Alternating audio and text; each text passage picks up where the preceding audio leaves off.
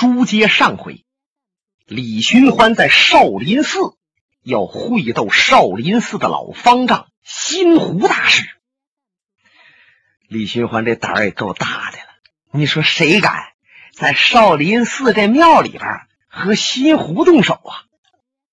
少林寺乃是武林圣地，有那么一句话叫“少林功夫甲天下”，就是武学。没有比得了少林派的，而新湖大师又是少林武术的代表人。李寻欢那胆子晒干了啊，也比倭瓜大。新湖大师要给自己死去的师弟报仇，不顾一切了，浑身上下收着的挺当利落，要和李寻欢过招。两个人就要动手。可是忽然间，李寻欢那眼珠一动，不知道琢磨起什么来了，身形一闪，唰！新湖本来以为啊，李寻欢先动手，或者要发那小飞刀，我主要得注意他那小刀别给我扎到脖子上。可是就见李寻欢身形摆动，斜刺里窜出去，奔那藏经阁那个方向去了。心湖没敢立刻往前追，因为他想，这姓李的呀，神鬼难测，飞刀力不虚发。我往前一追，他回身一刀给我刺上怎么办？说不定他这是跟我卖关子呢。哎，就他这么一愣，李寻欢那身子已经窜进了藏经阁。许许多多的和尚啊，一边喊着。一边往藏经阁这来，李寻欢，姓李的，你为刀必剑，怕死贪生，说和我们方丈动手，为什么躲到屋里边去？你出来，你滚出来，快！新湖也逼近了藏经阁，可是他往里边一看，愣了。弥陀佛，李寻欢，你想干什么？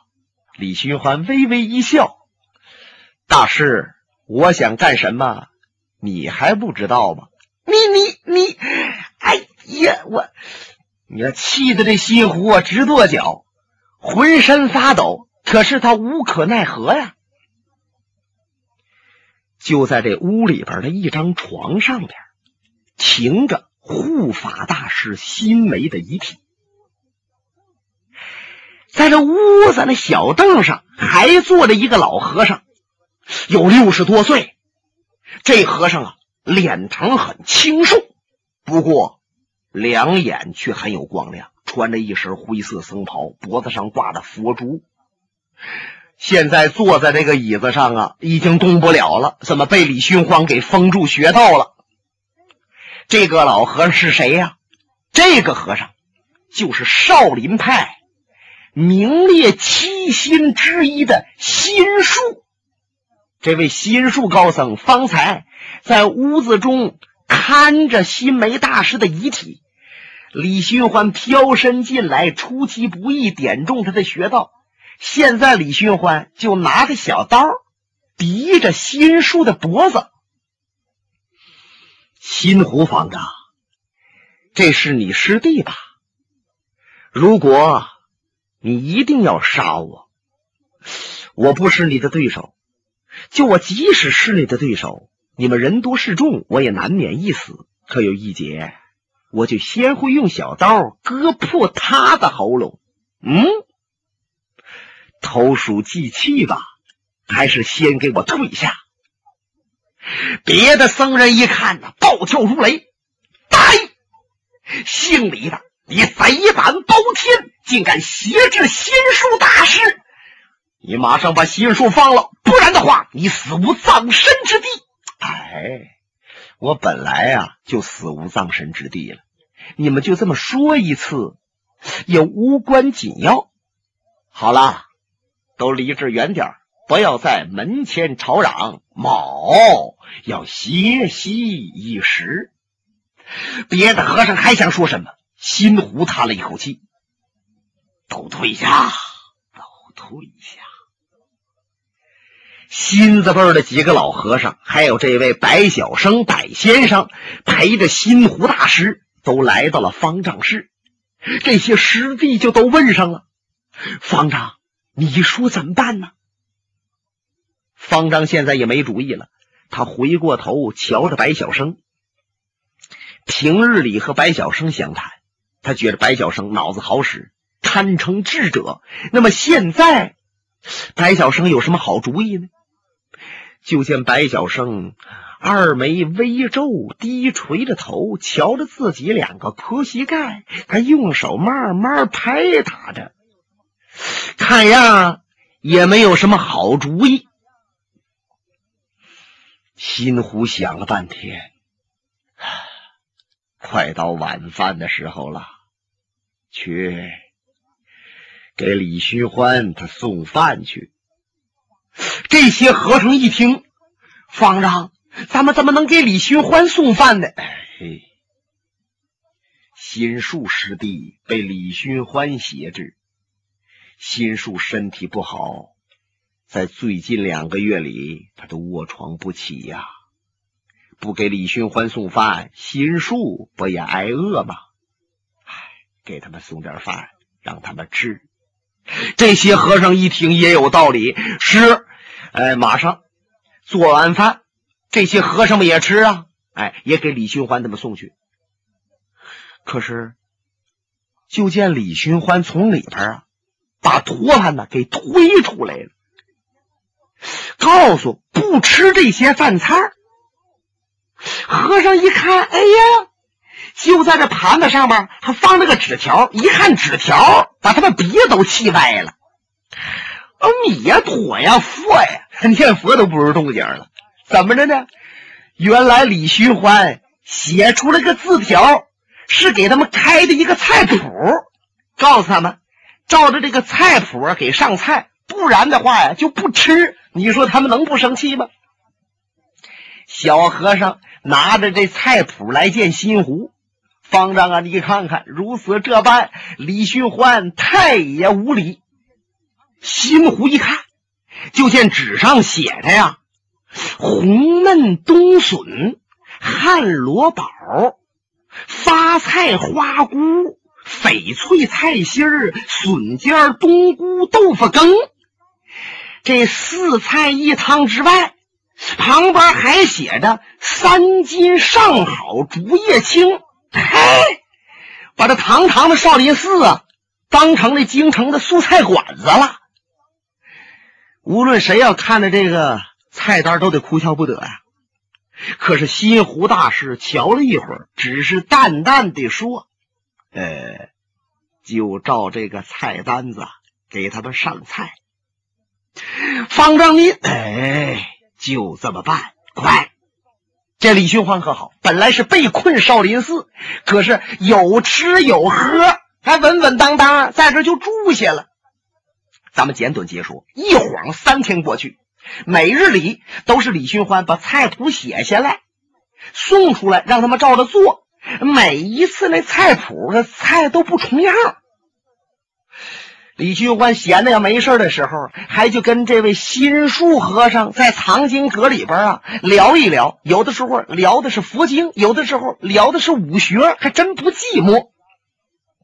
可是压着李寻欢第四天的头上，陆陆续续有人上少林了。一到少林寺，就跪在山门前，冲着和尚们直磕头啊！和尚一看，怎么的了？哎呀，高僧啊，高僧啊！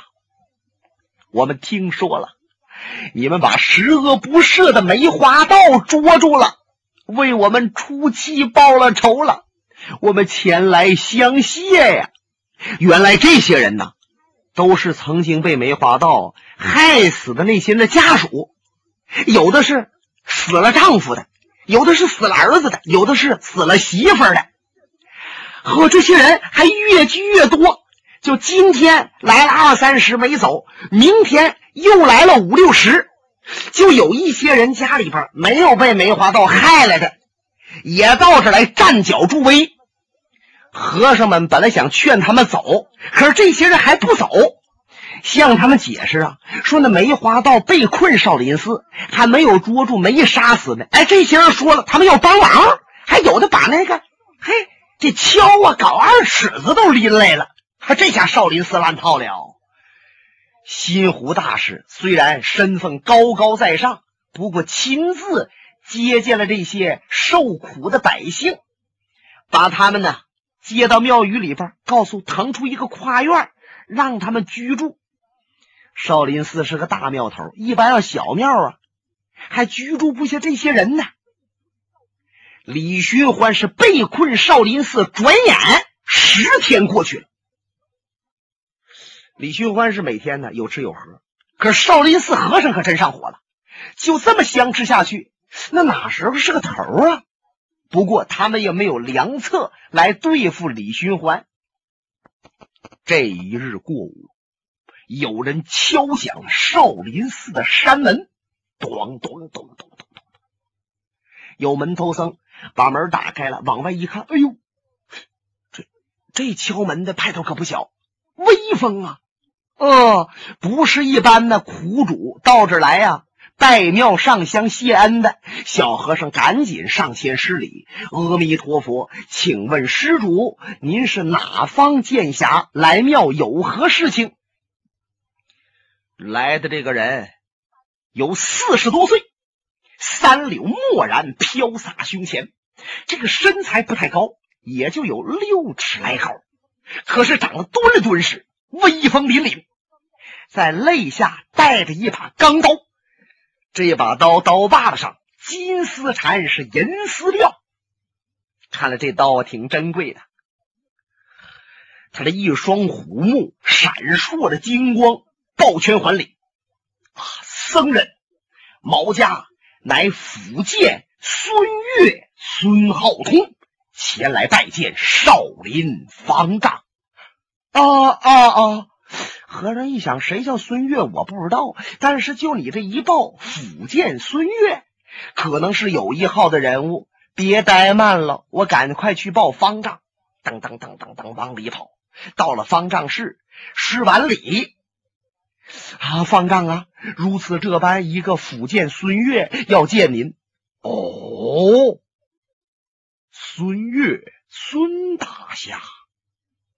现在方丈室里边有几个新字辈的老和尚，还有白小生都陪着老方丈心湖呢。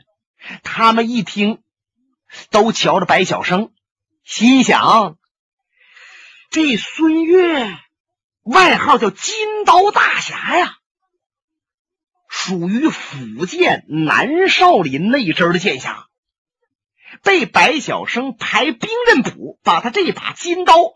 排在第十三位。您看，江湖上千百万练武术的，尤其是在中国古时，有一句话叫“不仗剑者不游”，就是说不会练武术的人呢，腰里边也带把剑，哎，四处旅游，哎，到哪走一走，哎，有一些文人墨客把这宝剑呢都当成饰物，不过没事闲着也能比划两下。那练武术的玩刀弄剑的太多了，能被白小生是筛来选去，最后评定在第十三位。可见这位金刀大侠孙越、孙浩通功夫是非同小可。不过他来干什么来了？老方丈想，他也是为梅花道李寻欢来的。福建距离我嵩山可千里迢迢啊。再者，他属于南少林的那支俗家弟子。南少林和我北少林多年都不通消息。虽然说没有什么矛盾，可是南北少林暗中老较着一股劲儿，都想争少林正宗。他来是为要争正宗的那套俗事呢，还是为什么事呢？可无论怎么说。是既冲南少林呢，还是冲孙浩通？这金刀大侠的名也应该到外边去接他一下。老方丈这一起身，什么新竹、新灯、新普、新建，这些新字辈的老和尚全都出来了。白小生也跟出来了。他们这几个老和尚一出来呀，后边跟着一溜门徒弟子、会字辈的僧人。到了大门处，下令把大门都打开，以示敬重。就看在台阶上站着孙浩通，哎，确实有一股气势，与一般人不同啊！眼睛努着，腮帮子鼓着，太阳穴撞着，显得内功相当的深湛。西湖赶紧向前，阿弥陀佛，孙大侠。贫僧久仰李大明，初次见面，早知原因，甚感歉意，这厢有礼了。孙浩通是马上还礼啊，大师，弟子造访，请您担待。哦，何必客气？来来来，庙中一叙，打扰了，请请。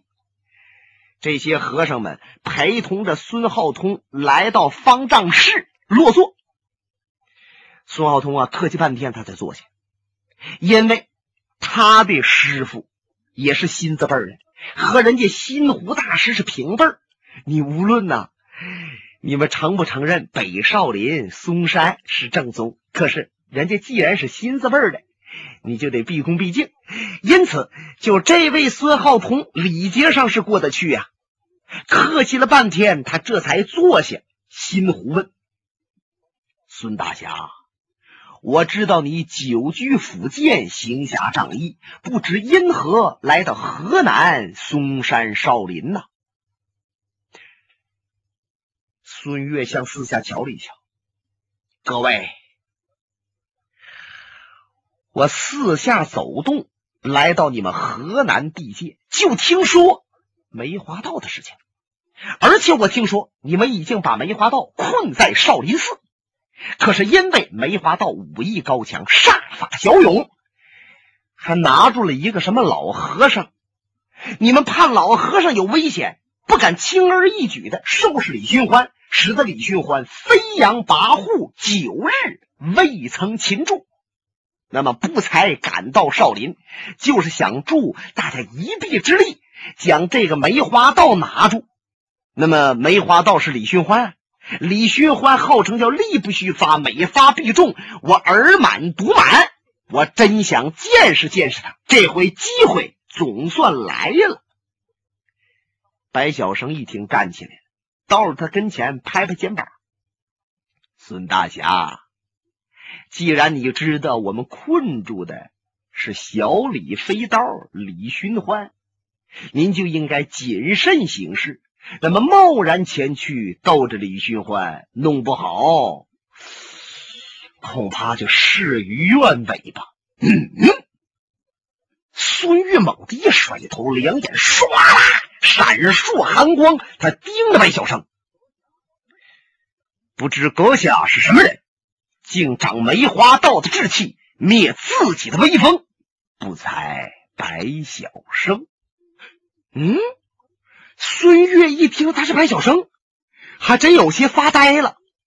哎呦，这位大名鼎鼎的人物，竟在我的面前呢！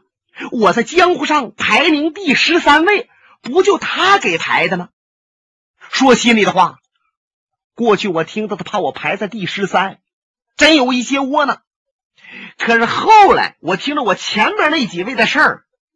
人家这个武术，人家这个兵刃，我也不得不点头称是。啊，他就是白小生。孙越这才把神态往回拢了一拢，和气了一点白先生，既然你也在少林寺，那就更好办了。我想李寻欢他没有什么了不起的，他不就仗他那把小刀吗？无论是成与败。我都要和他一战，万一我不行，白先生还收拾不了他吗？嗯，新湖听到这儿，孙施主，我想李寻欢飞刀确实是有功夫，我不是说您的功夫就比他低，可是他拿着我的那个老和尚师弟心术，使得我们还是左右为难。怎么办呢？您先在庙里边住下。看看有没有别的好办法解决此事。孙越呼的一下站起来了。大师，您听没听着有这么一句话，叫舍身成仁？我不能够等，我一定要战李寻欢。不过您放心，你们庙里边被李寻欢扣住的和尚不会有危险，我会保护好他。说着话，转身他从方丈室出去了。这些和尚一看，得也拦不住这位孙大侠，那只能见他和李寻欢一战。他说：“你也别说，这金刀大侠孙越在江湖上名头也极响，这叫来者不善，善则不来。没把握，他到这来干什么？说不定他这大刀啊，还就把李寻欢那小刀给刀了呢。”那样的话，那不两全其美吗？老和尚们全都跟出来了，一些小和尚们呢，也在外边站脚助威。新湖用手一指：“孙施主，你来看，前边就是藏经阁。”嗯，大师，请您给弟子看着，我哪一招哪一式，真要是不到家，过一会儿您再多多指点。施主太客气了。孙越是飞身向前，来到了藏经阁的门切近，是一抬腿，嘡的一脚把门就踹开了，哗把帘子扯下来了。往里一看，就见李寻欢盘着腿儿坐在一个椅子上，喝，正在那喝呢。对面啊，坐的是一个和尚，这也就是心术大师了。心术大师。面前也摆着酒杯，可能啊也喝着呢。外边这些僧人一瞧，你说我们在外边遮遮登登的，他们在里边却这么安闲。孙越用手点指：“你可是那小李飞刀李寻欢？”李寻欢端着杯瞧着他，不知你是哪一位？福建孙越哦。白晓生排兵刃谱名列十三的孙浩通，让李寻欢，本来你声誉不满四海，武术压倒八方，哪个人不敬佩你？可是你却贪做梅花刀，杀人越货，现在又在少林寺飞扬跋扈，你马上把这位老高僧放了，然后出来。承认自己的罪过，以死了之，不然的话，你死有余辜。孙大侠，我这个人很少说别人是君子，更很少说别人是好人，可是我却承认你是好人，是君子，因为你行侠仗义，除暴安良，我耳朵里边早就有。可是你是好人。你却不知道谁是坏人，那你也就是个糊涂人。本来我还想请你喝一杯酒，我没这个雅兴了，请你还是回归福建南少林吧。姓李的，我要和你动手，你不配。白晓生排兵刃谱，我在三，你在十三。咱们俩差十位，你不觉得太悬殊了吗？呀！孙越、孙浩通听这话是气炸心肝肺，那眉毛都立起来了。哈哈哈哈哈哈！李寻欢呢？李寻欢，白晓生，白先生，他就在旁边。今天我要让他瞧着重改兵刃谱。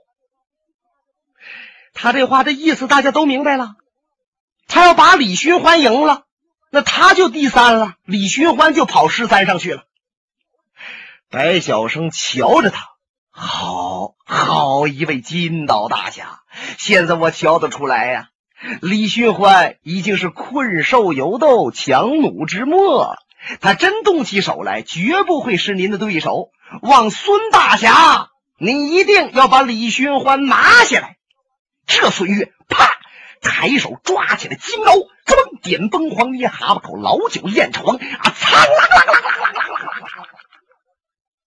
把这刀就亮出来了缠头裹脑裹脑缠头他就站在藏经阁的门口李寻欢从怀里边也摸出了小刀在手指头上刷一绕刀尖对门前这才要飞刀对金刀本节目由哈尔滨大地评书艺术研究所研究录制。刚才播送的是长篇评书《多情剑客无情剑》。